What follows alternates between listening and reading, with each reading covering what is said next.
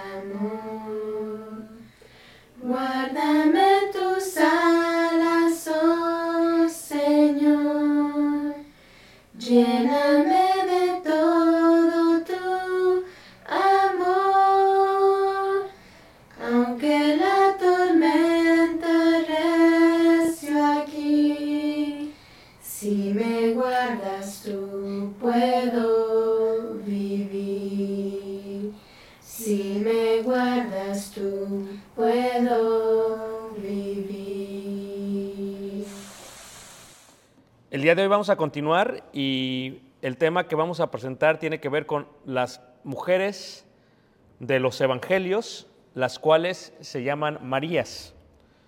En la Biblia encontramos siete Marías, el número de perfección. Y ya hemos visto dos dentro de las lecciones que hemos estado teniendo.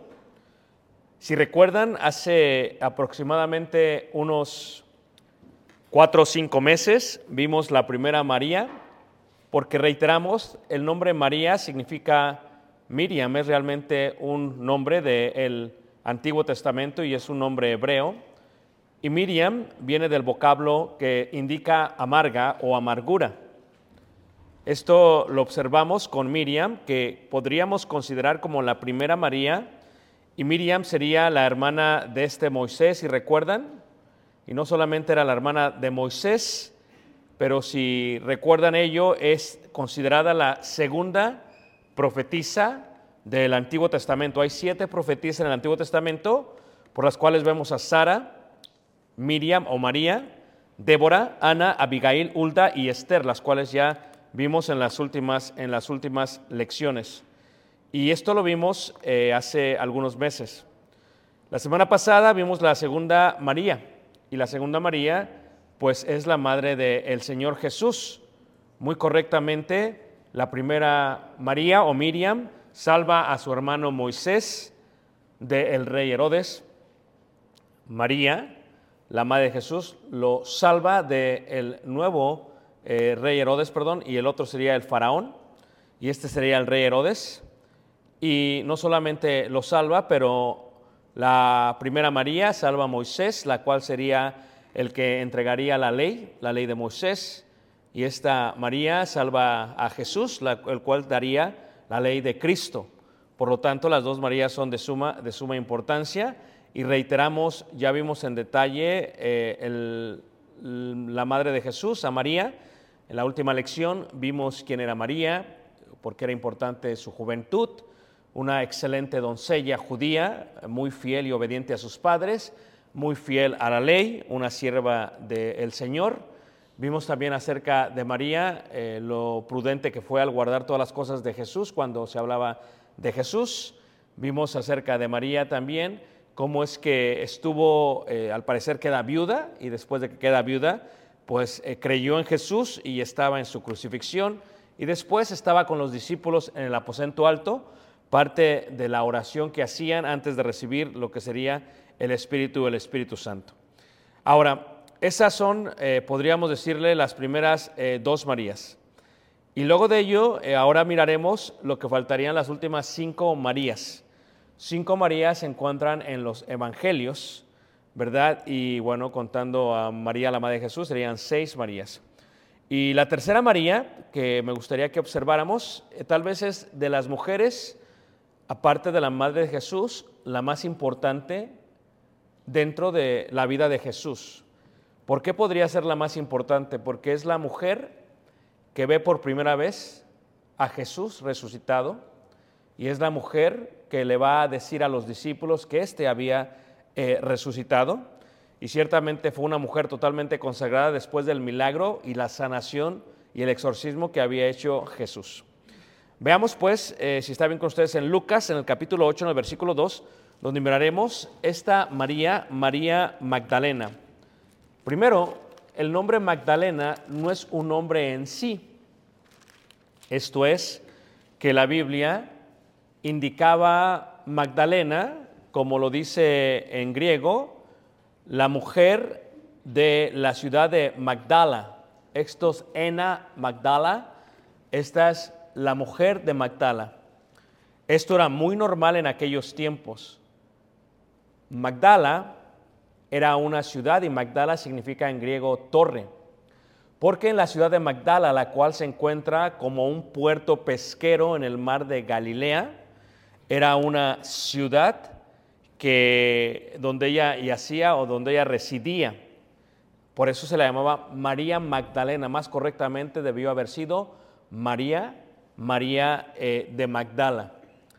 Magdala es una ciudad que acaba de ser excavada hace solamente unos años. La primera vez que asistimos a, a Israel, vimos Magdala solamente en ruinas y solamente pudimos observar la torre que estaba ahí. Después de unos 12 o 13 años que regresamos a la ciudad de Magdala, ya pudimos ver la propia ciudad excavada de Magdala. Un lugar, como reitero, pesquero, donde todos los que vendían peces llegaban ahí y los vendían. Y este propósito era para enriquecerse y para poder comerciar con lo mismo. Por muchos años, podríamos decirlo por muchas décadas y por muchos siglos, se creyó que Magdala era una ciudad muy pobre y es más, cuando se percibía a María de Magdala o María Magdalena, se creyó que era una mujer muy pobre porque era de Magdala. En Lucas 8, en el versículo 2, dice, y algunas mujeres que habían sido sanadas de espíritus malos y de enfermedades, María, que se llamaba Magdalena, de la que habían salido siete, siete demonios. Ese fue el milagro que había ocurrido con esta eh, María de Magdala o María Magdalena. Cuando se excava entonces la ciudad de Magdala, lo primero que se puede observar a la entrada es la hermosa sinagoga que estuvo cubierta por aproximadamente 19 siglos. Y es increíble porque cuando la, la excavan, cuando la empiezan a mostrar, es una de las sinagogas más hermosas de todo Israel y es una de las sinagogas que se considera una de las más ricas de todo Israel. Si la sinagoga era hermosa y si la sinagoga era rica, indica que este pueblo pesquero no era, no era un pueblo pobre, sino que era un pueblo totalmente rico porque la gente que iba a la sinagoga eran los representantes de esa comunidad. Y si era totalmente rica o era totalmente hermosa la sinagoga, indica que aquellos que vivían en la ciudad de Magdala fueron los que cooperaron para poder edificar Magdala. No solamente se encuentra ello, en Magdala también se encuentra varias de las casas de la gente que residía ahí. Y las casas son totalmente hermosas, algunas de ellas tienen sus propios bautisterios judíos, algo que no es muy común dentro de las comunidades judías, a menos que la gente fuera muy, muy, muy rica. El día Dios estableció un hotel a un lado de María, de, la ciudad de Magdala, donde era María Magdalena, y el hotel es uno de los más hermosos en los que nos hemos quedado en todo Israel. Se encuentra también en la entrada a los pies por el camino donde tuvo que haber caminado Jesús, por donde tuvieron que haber caminado los discípulos de Jesús, porque eran gente que pescaba. Se encuentra el piso original que da entrada a la ciudad y dentro de este piso original se edificó una de las parroquias más bellas con una mejor acústica que se puede entender y en vez de un púlpito lo que tienen enfrente es un barco hecho a imagen de los barcos de los tiempos del Señor Jesús e incluye en el atrio uno de los lugares con mejor acústica porque cuando se canta se oye uno de los mejores ecos que hemos escuchado. Si alguna vez han visto el video que presenté de María Magdalena o la ciudad de Magdala que pusimos en el canal, pueden darse cuenta que al final se encuentra nuestra hermana Yesenia López que nos acompañó cantando en este lugar y se oye mucho, muy, muy hermoso. Tiene un eco increíble y está solamente a la bahía de lo que sería el mar Mediterráneo. Ahora, ¿por qué explicamos todo esto? Porque esto indica que entonces María Magdalena no era tan pobre como por muchos siglos se creyó. Indica que María Magdalena era una mujer muy rica, ya que era de la ciudad de Magdala. Ahora, no solamente ello acerca de María eh, Magdalena, tal vez es la mujer más importante porque una vez que es sanada por Jesús, era una de las mujeres que le acompañaban y algunas mujeres que habían sido sanadas, dice ahí, María, la que se llama Magdalena, de la que habían salido siete demonios. Esto es, que mientras Jesús iba por todas las ciudades y aldeas y predicando, mujeres le acompañaban y le servían. Entre ellas estaba María Magdalena. Vemos la gran consagración que tenía después de la sanación que ella eh, tuvo. Pero ¿por qué es importante? Porque si tú ves, por ejemplo, el Evangelio de Juan en el capítulo 19, en el versículo 25, ella se encuentra antes, durante la crucifixión, después en el entierro de Jesús, y ella coparticipa en la compra de lo que se necesitaba para enterrar al Señor Jesús. En Juan, en el capítulo 19, eh, en el versículo 25 eh, dice, estaban junto a la cruz Jesús, su madre, una de las Marías, y la hermana de su madre, esto es María, mujer de Cleofas, otra María, y María Magdalena, de la cual estamos hablando en este, en este momento. Por eso era de suma importancia porque estuvo en la crucifixión acompañando a la madre del Señor Jesús. Si vemos también en Mateo, en el capítulo 27, versículo 56, miraremos que María Magdalena, dice ahí en Mateo capítulo 27, versículo 55 y 56, dice, estaban ahí muchas mujeres mirando de lejos las cuales habían seguido a Jesús desde Galilea sirviéndole. Vean la consagración, su conversión es la sanación de siete demonios, de siete espíritus. Su consagración es servirle a donde quiera que él iba y estuvo presente en la crucifixión. Cuando dice que le servían, desde Galilea dice hasta Jerusalén, un viaje de siete a catorce días, y Jesús fue caminando y deteniéndose y haciendo milagros. Podrían ver a esta mujer siguiéndole para todos lados, entre las cuales estaban, dice ahí otra vez, María, María Magdalena. Ahora, eh, si ven eh, ahí adelante, se darán cuenta también en el versículo 57, eh, cuando llegó la noche vio un hombre rico de Arimatea. ¿Por qué se le llama Magdalena? Porque normalmente se le llama a ellas o a ellos el nombre y luego de quiénes son hijos, como si fuese un apellido. En el caso de Simón, hijo de Jonás, Jonás era el padre. Cuando no se sabía quién era su padre, entonces se le eh, situaba de qué ciudad era. Por eso se le llamaba María de Magdala o María Magdalena de la ciudad de Magdala. Si en este caso no sabían de qué ciudad era tampoco ni de qué padre, se le situaba por el país, y en este caso como José de Arimatea. Arimatea en aquellos tiempos era un país en África. Entonces podemos ver cómo se situaba a ellos. Dice que también había sido discípulo de Jesús. Este fue a Pilato y pidió el cuerpo de Jesús. Entonces Pilato mandó que se le diera el cuerpo y tomándole José, José el cuerpo, dice, lo envolvió en una sábana limpia y lo puso en un sepulcro nuevo que había lavado en la, labrado en la peña y después de hacer rodar una gran piedra a la entrada, del sepulcro se fue y estaban ahí, ahí está otra vez que, María qué, Magdalena. O sea, podemos ver la continua dedicación de María Magdalena, una fiel discípulo de Jesús a través de su ministerio, desde su conversión o su sanación, hasta el momento que es crucificado y aún su fe le permitía todavía estar ahí en la tumba, fielmente en la tumba. Mientras otros discípulos, los cuales eran hombres como aquellos dos discípulos que caminan a Emaús el día domingo, que se van de ahí, María estaba fielmente en la tumba, ella seguía en la tumba, estaba en la tumba, estaba esperando el gran milagro de la resurrección. Vemos también, por ejemplo, ahí en Marcos en el capítulo 16, en el versículo 1, que sitúan a esta María Magdalena como la primera mujer, no solamente la mujer que ayuda, ayuda a comprar las cosas necesarias para su entierro, las cuales no eran muy baratas. Recuerden ustedes que aún el día de hoy enterrar a alguien cuesta muy caro. De ahí la expresión que no tiene ni en qué caerse muerto porque es carísimo.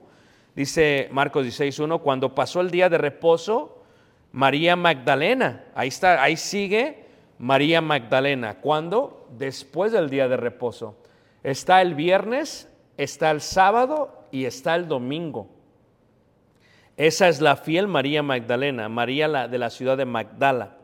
Y dice, María, la madre de Jacobo y Salomé, compraron especias aromáticas para ir a ungirle.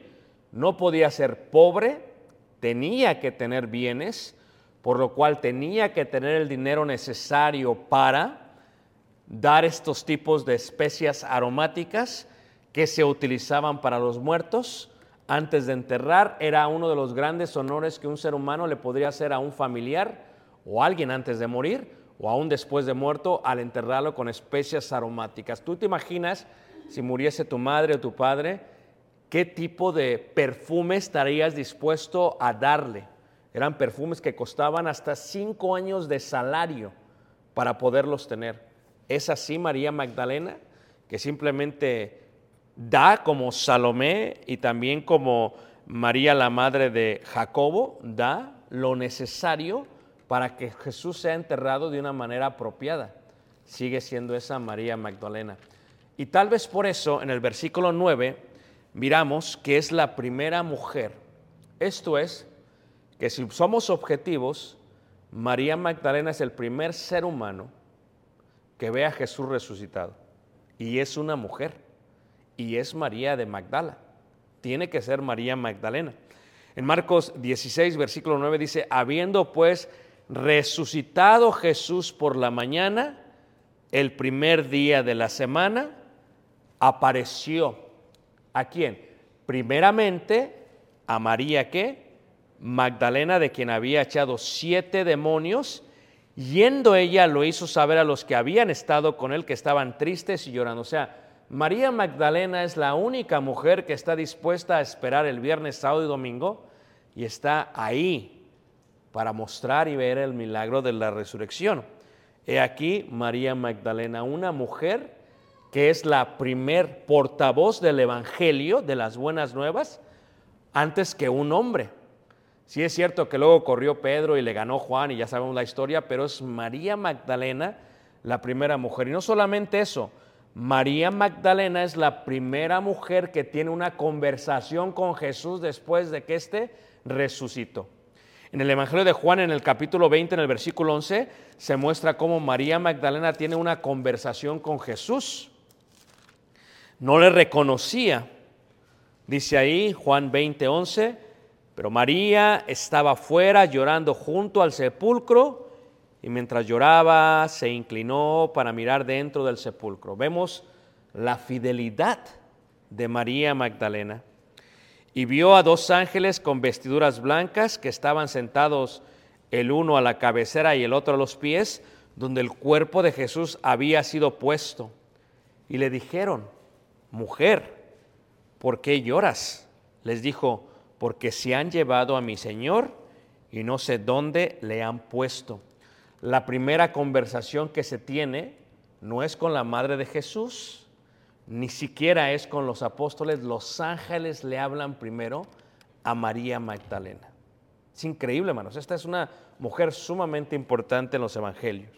Y podemos mirar su fe. Perseveró ahí, cuando ve la piedra removida, se asoma Y luego llora. Y llora porque el cuerpo ya no está ahí. Cuando está teniendo esta conversación con los ángeles, dice, cuando había dicho esto, se volvió y vio a Jesús que estaba ahí, mas no sabía que era Jesús. Ella pensaba que era el hortelano.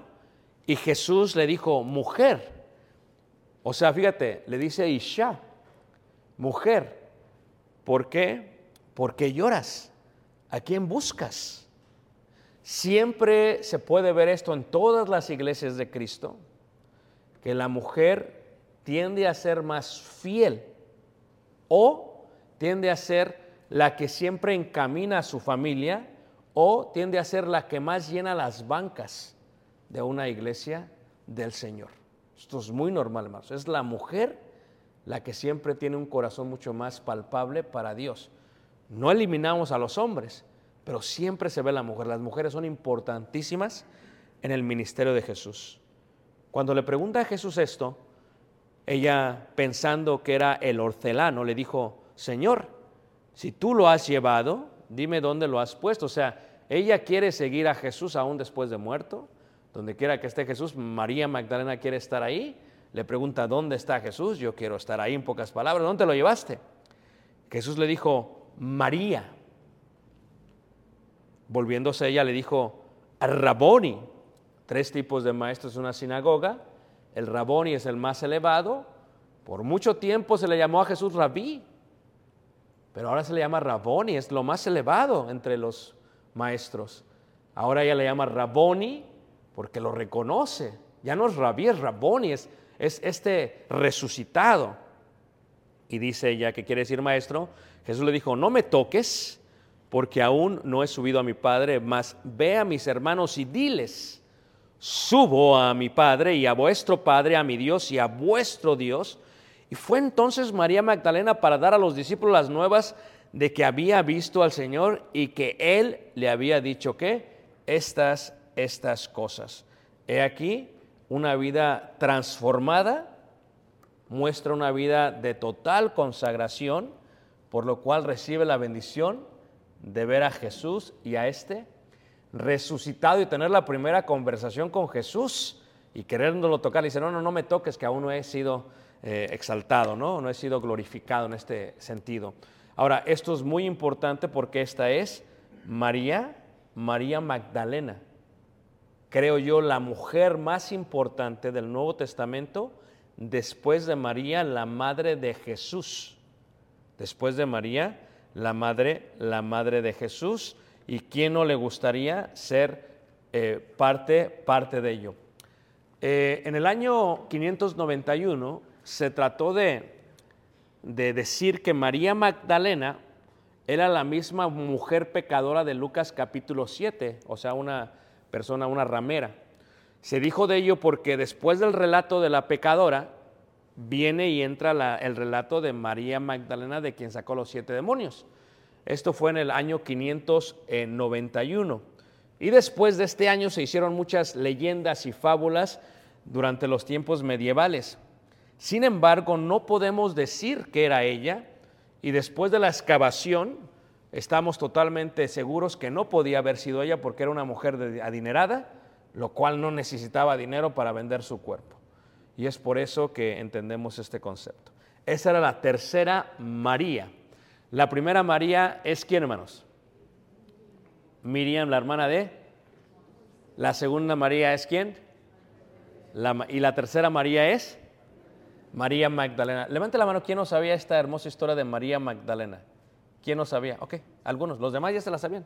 O la tenían entretrapeada ahí, eh, todo revuelto, porque el gran secreto es que hay tantas Marías que pues uno se puede revolver. Resulta que así sucede, o al menos sucedía en los años 50, 60, 70 y hasta los 80 veces, que a la mayoría de las chamacas en México les llamaban Marías. María de esto y María de la Luz y María de la Trinidad y María eh, del Sol y María de la Luna y María, María, mande. Marimar, bueno, eso ya es una novela, este, María Isabel, María Rosa, María Brisley, así eran muchas Marías. No digo que son Marías, perdón, Brisley, tranquila. había muchas Marías. Pero ya después de los 80 como que se- se acabó eso. Y por eso en México normalmente a las Marías, por los grandes nombres que se les colocaba, porque había mujeres que les colocaban hasta cinco nombres. Entonces, por los nombres, como no cabía en las actas, en María le ponían MA punto, que indicaba que Ma, María. Así lo hacían de esa manera en aquellos tiempos. Pero era muy normal que hubiese tantas Marías, pero por eso se confunde uno. Imagínense, la, la hermana María, la hermana María, la hermana María, la hermana María, la hermana María. Nada más aquí en la congregación tenemos como seis, siete Marías. Y las que no se han querido confesar de que son Marías. María Luisa, María Ana Luz San Juana, María Lucía. No, perdón. Mm, ¿Ah? Ah. Pero quiere ser María, mana. No, no.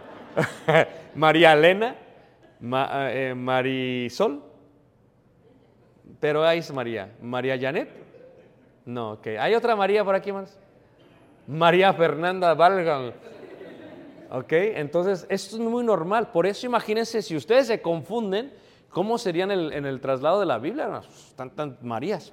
La cuarta María que vemos le llamamos la amante de la vida eterna. Es María de Betania. María de Betania.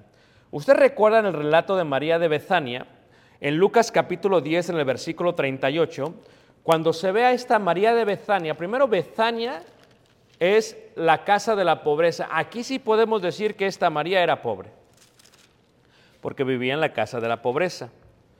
Eh, no solamente en Lucas 10:38, pero no solamente eso, podemos ver también que ella tenía una hermana la cual se llamaba Marta. Y déjenme decirles, entre Marta y María, María, la de Betania, era una amante de la vida eterna. ¿Por qué? Todos saben la historia. Viene Jesús, los visita en su casa y María se encuentra escuchando la palabra del Señor Jesús mientras Marta está atosigada con los quehaceres y, y Marta es ese tipo de hermana o de mujer que de todo se queja. No voy a decir que aquí tenemos la mitad de la iglesia, pero sí tenemos algunas. De todo se queja. Marta le dice a Jesús, Señor, ¿no te da cuidado que mi hermana me deje servir sola? Dile pues que me ayude. O sea, ¿qué indica? Que posiblemente ya le había dicho a María, ayúdame. Y la otra estaba bien. Ah, Qué bueno sería que aquí tuviéramos puras Marías de Betania, que cuando uno está dando la lección están todas así que no están preocupadas del quehacer, ni de las cosas de la casa, ni del bebé, amantes de la vida eterna. Pero le dice Jesús, Marta, Marta, afanada y turbada estás con muchas cosas. Esto es algo increíble, no estoy probando una lección que habla acerca de eso. Habla acerca de lo que es el afán. ¿Ok? Dios nos aconseja que el afán solamente debe de tomarse en una forma diaria. No anula que planifiquemos para las cosas del futuro, pero lo que sí dice, solamente tienes la capacidad de preocuparte de hoy, porque si te preocupas de mañana, tu vida estará llena de afán, de estrés, de turbación, como dice aquí, de turbulencia, perdón. Estarás turbado y realmente no vale la pena. Solamente tenemos la capacidad para el día de hoy, no para mañana. Y muchos de nosotros estamos hoy y le añadimos mañana, pasado, después. Y, y- y la, la gente de fe no puede ser así. O sea, sí tenemos que planificar, no dice que no, pero no podemos dejar que nos llenen todos estos compromisos que tenemos del futuro. Y en este caso era lo de Marta, o sea, Marta teniendo a Jesús está preocupada por el quehacer. Como dice tal, el quehacer nunca qué, nunca se acaba. ¿Qué es lo importante? Escuchar la palabra de Dios, escuchar a Jesús. Si tuvieras a Jesús en tu casa, ¿qué harías? ¿Qué harías? ¿Escucharías la palabra o te pondrías a hacer el quehacer? Estoy segura que muchos harían el quehacer, porque son Martas, Martas. Pero solo una cosa es necesaria y María ha escogido la buena parte, la cual no le será qué? Quitada. Esta es María de Betania, la hermana de Marta y también hermana de Lázaro. En el relato del Evangelio de Juan, en el capítulo 11, se muestra cómo es que Jesús espera al cuarto día y después va a ver a sus amigos, a Lázaro, a María y a Marta. En esta segunda ocasión, cuando Jesús va, va porque se le ha avisado que Lázaro ha muerto. Él dice, no, es que él no está muerto, está dormido, es lo que dice Jesús. Y en Juan capítulo 11, cuando se habla de esto, sale, mientras va Jesús a Bethania, llegando a Bethania, sale la quejona, sale Marta. ¿Y qué es lo primero que hace? Se queja con Jesús.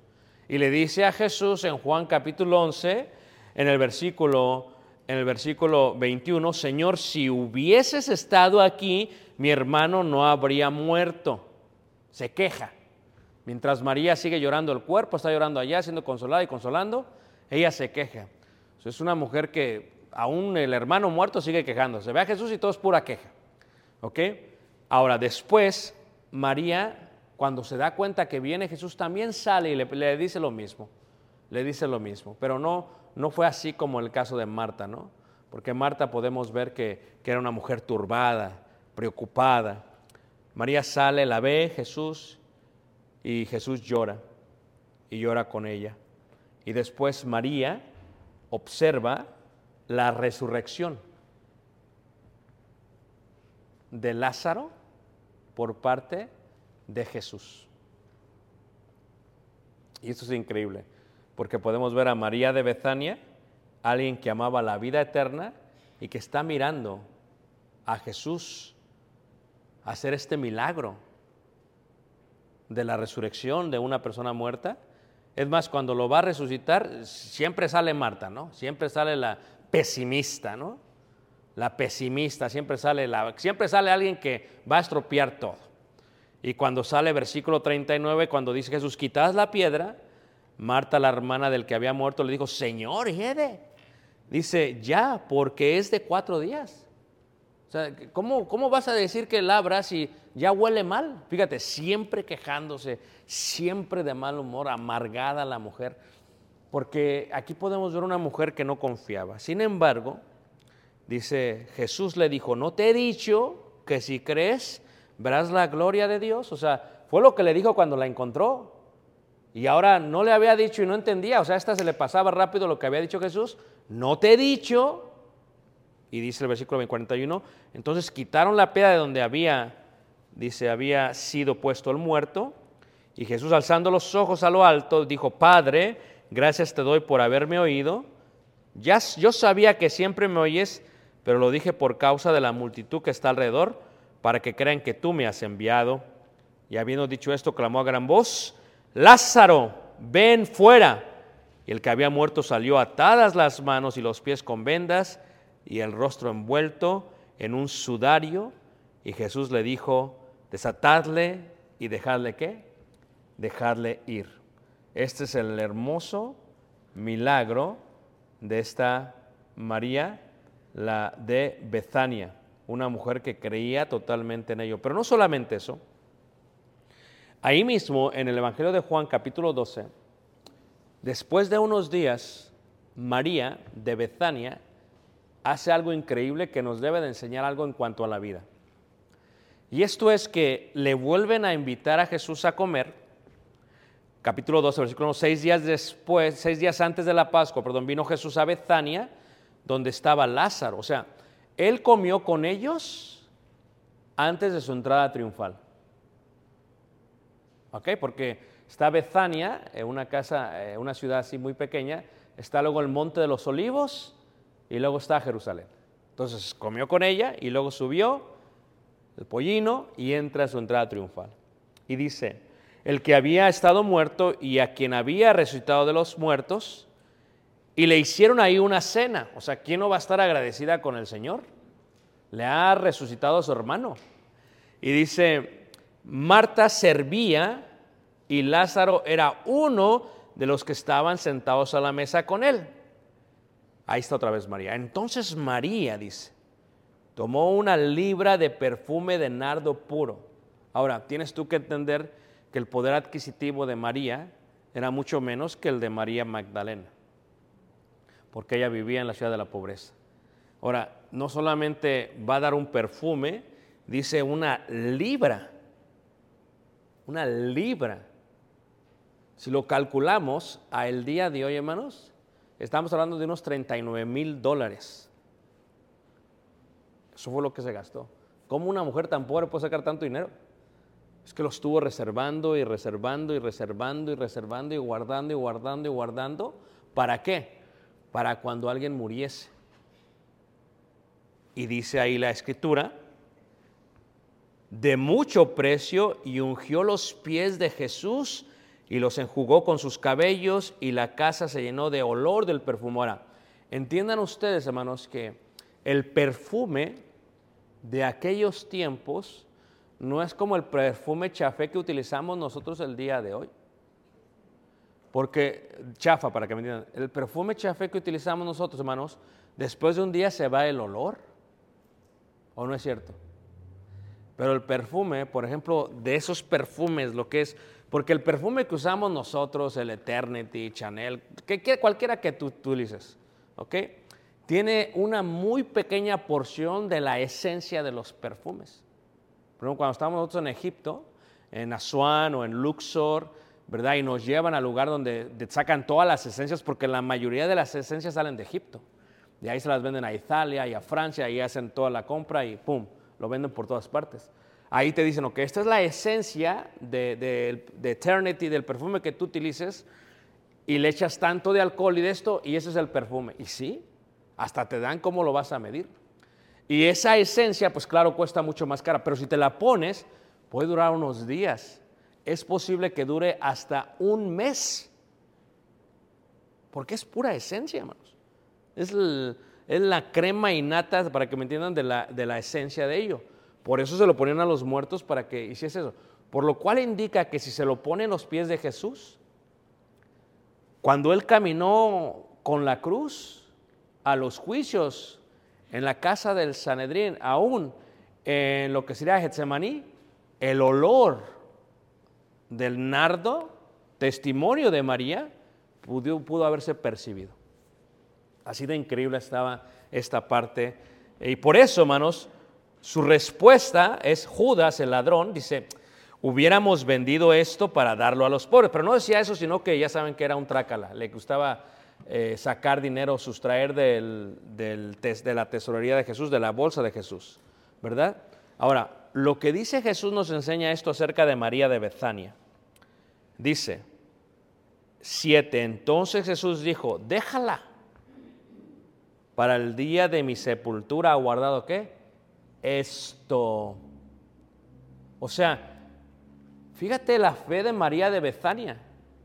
Reservó esto para cuando Jesús que muriera. Pero, porque a los pobres siempre los tendréis con vosotros, mas a mí no siempre me tendréis. ¿Sabes qué nos enseña María de Betania? Que debemos de gastarnos nuestros bienes cuando la gente está viva, no cuando la gente está muerta. Muchos de nosotros siempre estamos posponiendo, postergando, diciendo, no, después, después, después le voy a dar esto a mi mujer o a mi esposo, a mi madre, eso, y lo postergas y, y siempre estás de alguna otra manera preocupado y dices, estoy ahorrando, ahorrando porque se lo voy a dar después. Pero María de Betania nos dice, no, se le da a la persona cuando está en vida. Se le da lo mejor cuando está en vida, no cuando está muerta. Jesús lo indica, dice, ella lo guardó para esto, pero mira lo que ha hecho. Me lo está dando antes de que yo muera. Ella preparó a Jesús antes de ser enterrado, antes de ser sepultado, y lo hizo en vida. ¿Qué anhela tu madre? ¿Qué anhela tu padre? ¿Qué anhela tu hijo? ¿Qué anhela tu hija? ¿Qué anhela tu esposa? ¿Qué anhela tu esposo? María de Betania nos dice, no te esperes. No te esperes. Por otro lado nos diría Salomón, en otras palabras, ¿verdad? O en un dicho popular, nadie sabe para quién trabaja. Salomón nos diría, este vi mal en el mundo que la persona trabaja y guarda y esto, y se muere y luego viene uno y se gasta todo lo que tenía. Por eso yo estoy a punto de estar en punto recesivo, ¿no? Llego a esta edad y nos vamos para atrás. Se acabó, no más. Tenemos que darle a, a lo que tenemos que darle. ¿Por qué? Porque llega un momento, hermanos, que la vida se acaba. La vida se acaba. ¿Y, qué pasa? ¿Cuántos seres queridos, la gente anda gritando en la tumba, te hubiera dado esto, híjole, te hubiera dado tanto que me pediste esto y esto, y puras promesas que se las llevó qué? El viento. María de Bezania nos dice, no, Jesús está aquí y a Jesús le voy a dar lo mejor. Y se lo voy a dar cuando, hermanos? En vida, no en muerte. Porque pues en muerte ya para qué? ¿Ya para qué se lo das en muerte? Ni el olor lo va a tener dáselo, dáselo en vida, dice María de Betania. ¿Qué quiere tu mujer? Dáselo en vida. ¿Qué quiere tu esposo? Dáselo en vida. ¿Qué quiere tu madre? Dáselo en vida, dáselo. Pues, ¿Para qué te esperas? Y luego dice uno, no, pues ni tengo que darle. Bueno, ya es otra cosa. Pero si tienes, quémanos. Dáselo, porque va a venir otro y se lo va a gastar. Y mejor que tú, hasta le va a agarrar gusto al gasto le va a dar gusto al gasto. Qué buen gesto que le diste. Muy bien. Esta era María, María de Bezania. Levanta la mano, ¿quién me está siguiendo, hermanos? Pero vemos también la quinta María, dice su nombre, ya estoy bien mareado. Tenemos la primera María, la segunda María, la tercera María, la cuarta María, la quinta María. Ya había dado esta clase, o sea que ya me la sé de memoria. Las siete Marías la di ahí aproximadamente en el año 2002. ¿Se acuerdan? ¿No se acuerdan? Porque tuvo que sacar mis notas, pero las tuve que afinar todavía más. La quinta María es aquella que podríamos decir es la mujer que entiende la importancia de estar presente. A esta María se le llama María de Cleofas. En Juan en el capítulo 19, en el versículo 25, se hace mención de esta María, María de Cleofas. Ahora, tú dices María de Cleofas, ¿esta quién es? Pues como otras Marías, está ahí también. María está en Juan capítulo 19, versículo 25, está presente en la crucifixión también. Estaban junto a la cruz de Jesús su madre y la hermana de su madre, María, mujer de Cleofas, posiblemente hija de Cleofas, pero si hubiera sido hija, se le hubiera llamado hija de Cleofas, o esposa de Cleofas, más seguro, es más seguro que era esposa. Cualquiera que sea, esta mujer estaba en la crucifixión. Y como María Magdalena, también tuvo la bondad de comprar los artículos que se necesitaban para enterrar al Señor, ¿qué? Al Señor Jesús. Por eso reiteramos, hermanos, la mujer dedicada, bondadosa, dice, ¿qué necesita la iglesia? Ahí está. ¿Qué requiere la iglesia? Ahí está. Un perfume, ahí está. ¿Qué requiere? Ahí está porque la mujer siempre tiene esta gran disposición que tenemos que aprender de estas mujeres de la Biblia. La mujer de Cleofas o María de Cleofas, cuando se hace un examen de paralelismo y se coloca el Evangelio de Juan, el Evangelio de Mateo y el Evangelio de Marcos, se menciona lo mismo, pero cada uno revela ciertas cosas. Por ejemplo, en Mateo 27, 56 dice, entre las cuales estaban María Magdalena, María la madre de Jacobo, de y, y Jacobo y de José, y la madre de los hijos de Zebedeo. Sabemos que la madre de los hijos de Zebedeo es Salomé, eso lo sabemos. Pero si lo hacemos en paralelo, indica que María de Cleofas sería la madre de Jacobo y la madre de José. Cuando ves tú Marcos capítulo 15, versículo 40, dice, también había algunas mujeres mirando de lejos, entre las cuales estaban María Magdalena, María la madre de Jacobo, el menor, y de José. Ahí está. Al parecer esta era María de Cleofas, la madre de Jacobo y la madre de José. Y Salomé, ya sabemos quién es Salomé. Así que, así que si esta es la María, vendría a ser la madre de Santiago y la madre de José. Santiago porque Santo Jacob, Santo Jacob. Así que así es como mencionamos a esta María.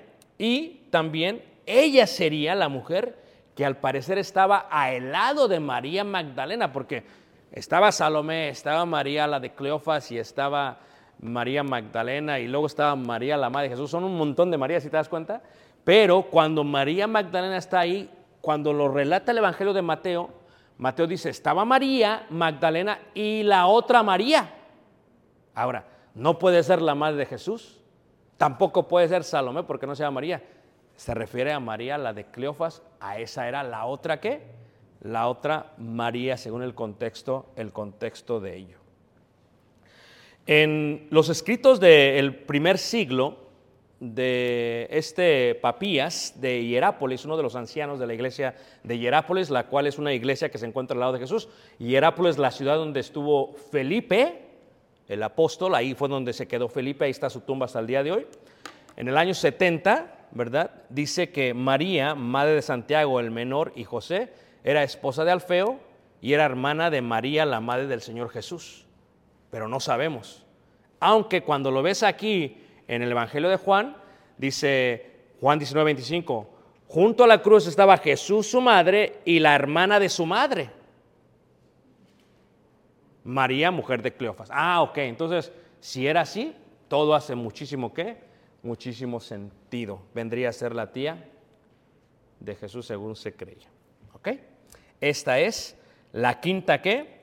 La quinta María. Levanta la mano que me está siguiendo más. Pero hay más Marías, todavía no acabamos. Hay más Marías. Está la sexta María, a la cual le podría yo llamar el refugio de los creyentes. María, la madre de Marcos.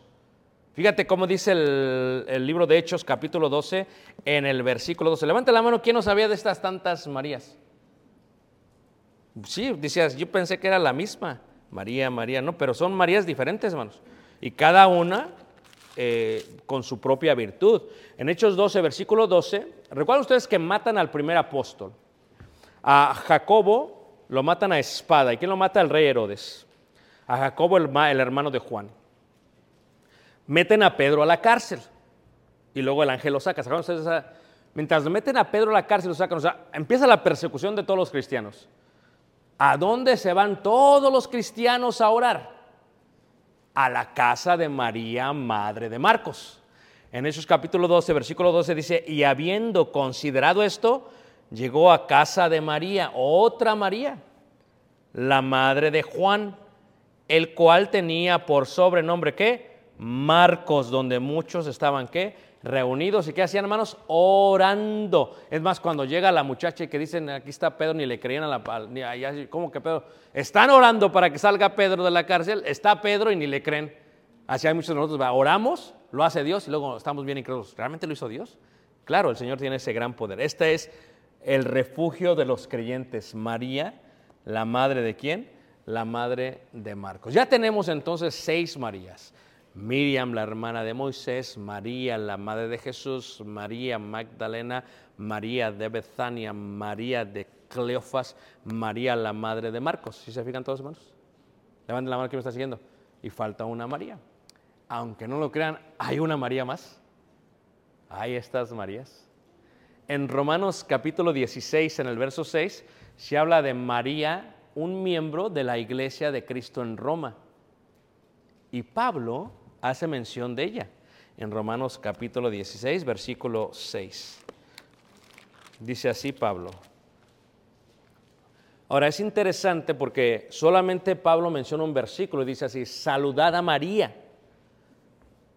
Ahora ve cómo no dice María la hija de tal, no estaba casada o tenía un esposo incrédulo o era viuda, no lo sabemos, porque si hubiera estado casada con un creyente hubiera sido saludada a Priscila y Aquila pero aquí solamente saluda a María.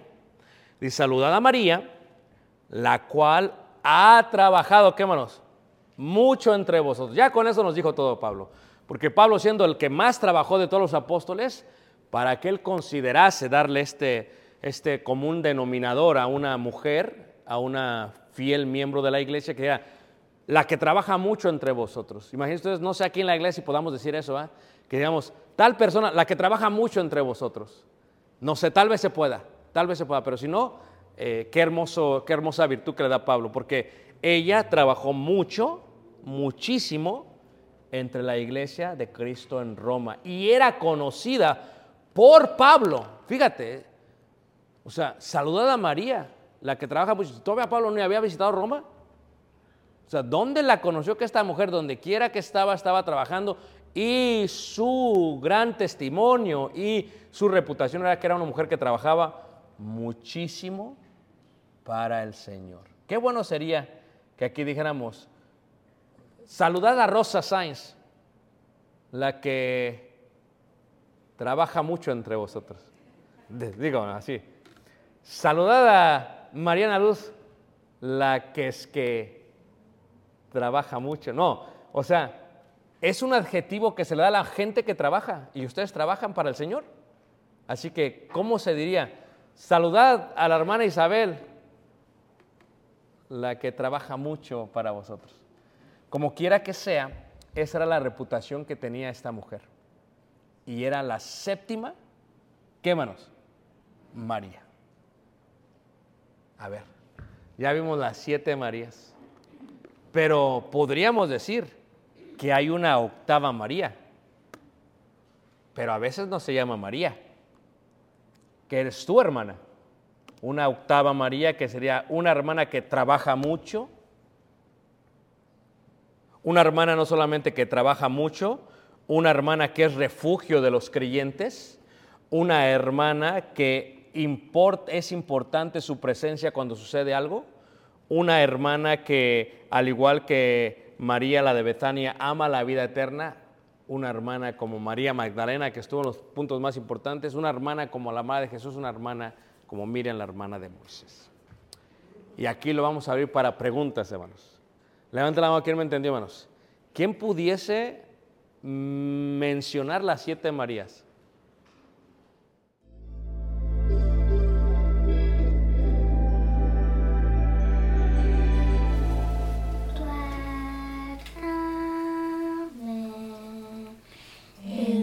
Si